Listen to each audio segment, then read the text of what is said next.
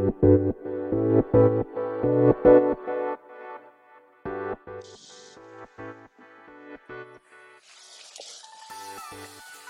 い、始まりました。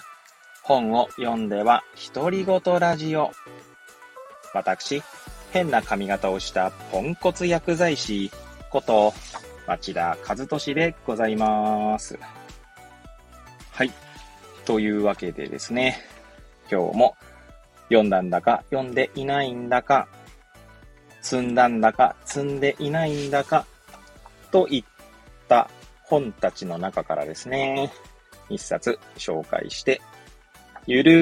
ーりと語っていきたいと思います。本日お届けいたします本は、もしも動物と話せたら、ジェイソン・ビッテル文、ケルシー・バゼル、絵、えーそして、松藤ルミ子役、今福道夫監修となっておりまして、えーこちら、科学同人ですね。から2021年9月初版第1釣り発行となっております。では、いつものようにですね、この本と出会ったきっかけ、えー本書の内容を紹介し、最後、独り言という3部構成でいきたいと思います。はい。えーこちらの本はですね、まあ一応絵本と、まあ絵本なんでしょうかね。まあ絵絵と本、絵絵まあ絵が描いてあるって意味ではね。はい。まあなんかしどろもどろになってましたけど。はい。えー、サムネイルの写真を見ていただければ、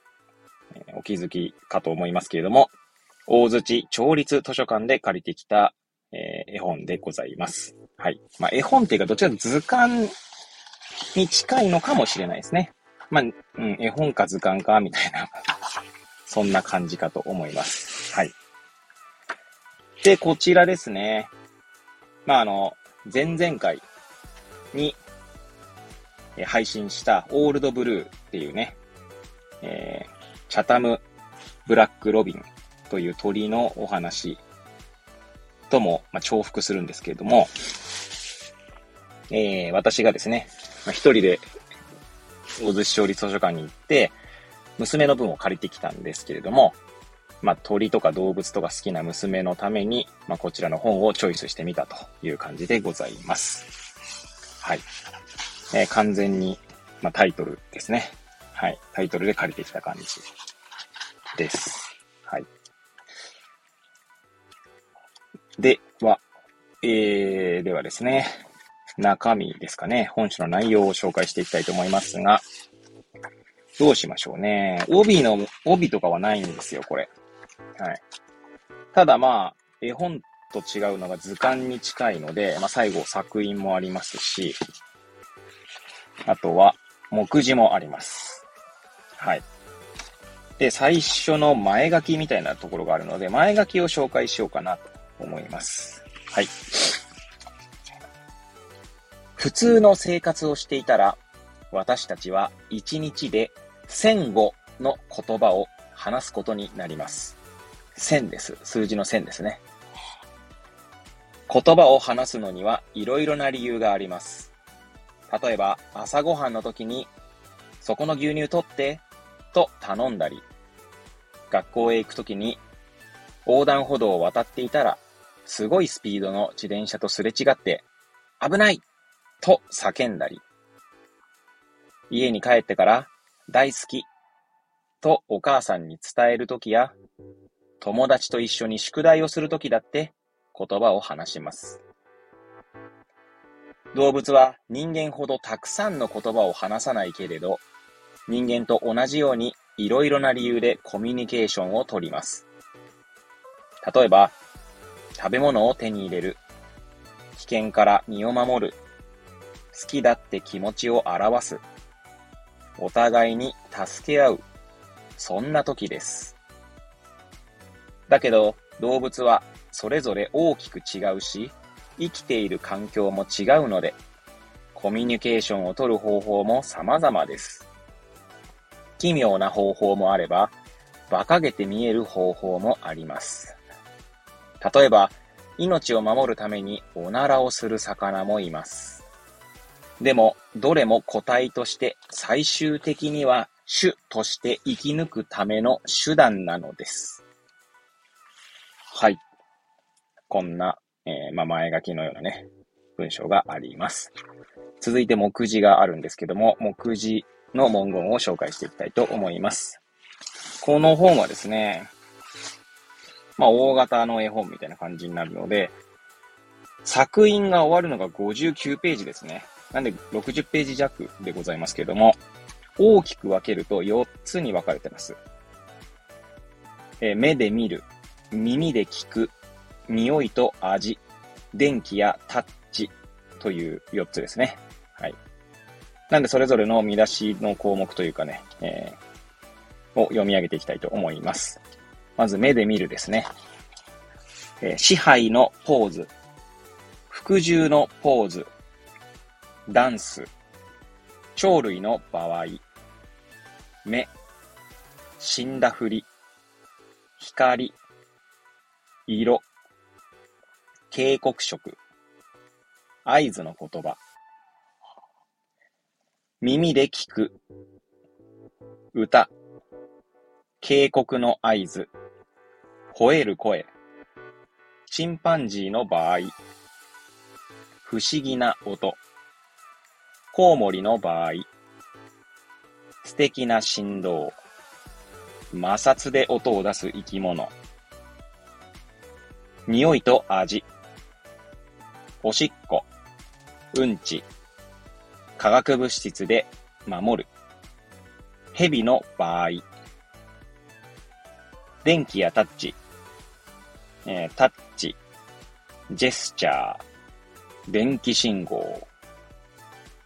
以上でございます。で、こちらですね、パラパラとめくるとですね、本当に、なんだろうな、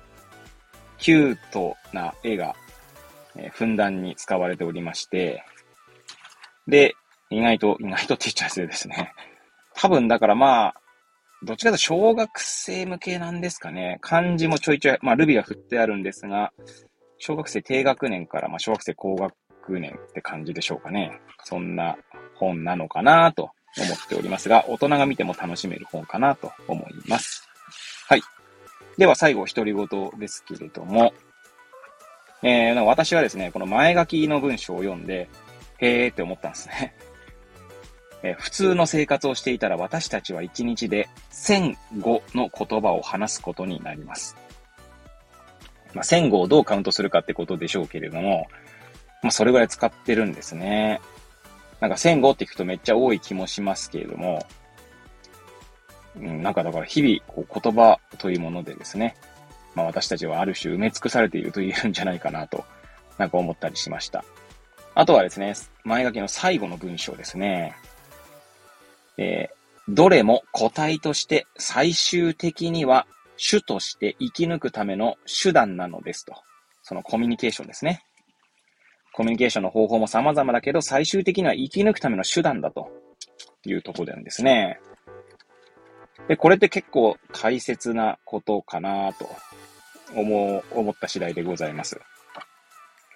まあ私たち人間はというふうにまあ大きくくくってしまいますが、ついつい言葉をま話すということを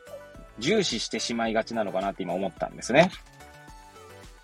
まあ皆さん頭では、まあ、言語的コミュニケーションと非言語的コミュニケーションっていう二つがある。まあ大きく分けるとね。あるっていうのは、まあ分かってはいるはずなんですが、どうしてもその言葉に引っ張られてしまうってところがあるのかなと思ったりしたんですね。まあある意味言葉を発しないっていうこともそれはそれでコミュニケーションの手段なんだろうなと。まあこうやって、まあ私もこのこの本自体はですね、パラパラとしかめくってないですけど、目次の文言を読んだり、前書きを読むと、そう思ったんですね。なんで、まあ、何も言葉を話さないから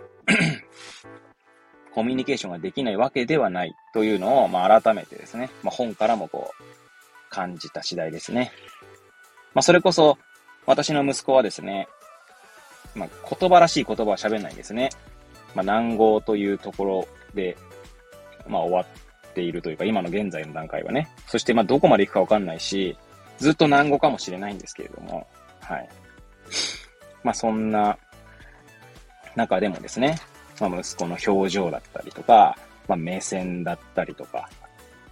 あるいは手とか足の動きだったりとか、まあ、そういったところでですね、まあ、感情を押し量って、まあ、コミュニケーションを取ったりしているわけですね。なので、そう考えると、ついつい言葉によってしまいがちで、それこそですね、まあ、上の娘は一応今のところ何事もなく来てるんです、まあ、育っているんですけれども、あの、なんだろう。例えばなんか、あれだよ、あれとかって言ってね 言われるわけです。で、あれじゃわかんないよっていう 言葉をついつい言ってしまうんですけど、なんて言うんだろうな。なんかちゃんと言葉で説明しないとわかんないよみたいな言葉をですね、ついついかけてしまうんですよ、娘にね。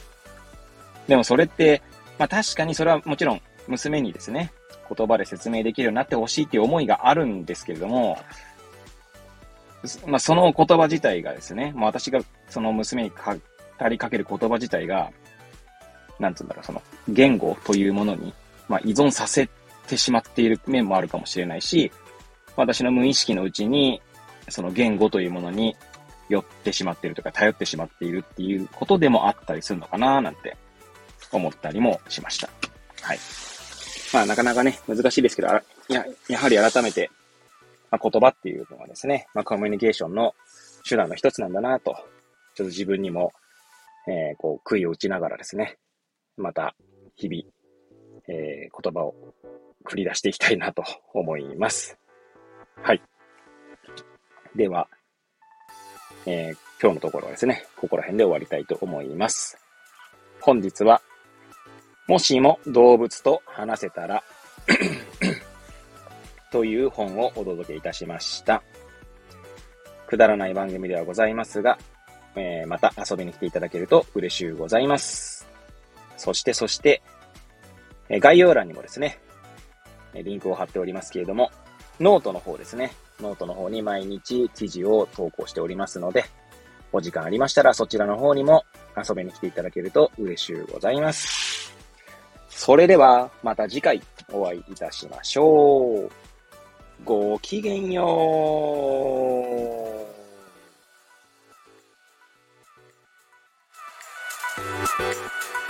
う。